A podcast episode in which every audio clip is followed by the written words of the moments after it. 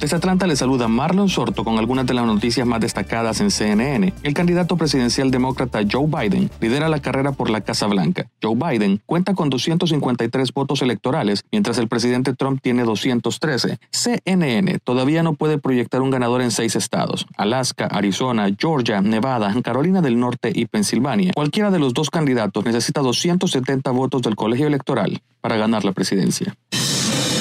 Mientras todavía se cuentan los votos en Arizona y Nevada, la campaña del presidente Trump considera emprender acciones legales en ambos estados, según dijeron dos fuentes a CNN. A medida que las opciones de Trump hacia la victoria se han reducido drásticamente, la campaña ha lanzado batallas legales en varios estados en disputa. Ya pidió un recuento en Wisconsin y ahora está sopesando otras demandas.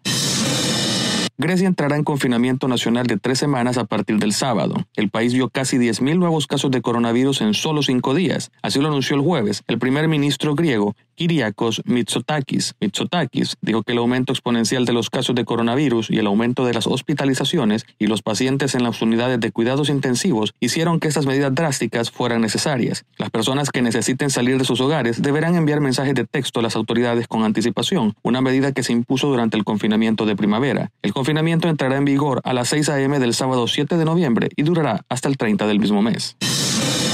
Rafael Nadal, el cuarto tenista en ganar mil partidos de la ATP. Nadal llegó al exclusivo club de los mil partidistas tras derrotar a su compatriota Feliciano López por 4-6, 7-6, 6-4 en la final del Masters 1000 de París. Tras vencer a López para llegar al club exclusivo, Nadal se quedó para celebrar casi en silencio en un estadio de 20.000 asientos vacíos en París dada la ausencia de espectadores por la pandemia de coronavirus. Les invitamos a escuchar el podcast Coronavirus Realidad versus Ficción con el doctor Elmer Huerta, oncólogo y especialista en salud pública. Son segmentos informativos diarios que les ayudarán a entender mejor este virus. Recuerden que pueden escucharlo en su plataforma de podcast favorita. Desde Atlanta les informó Marlon Sorto. Sigan conectados e informados a través de cnne.com.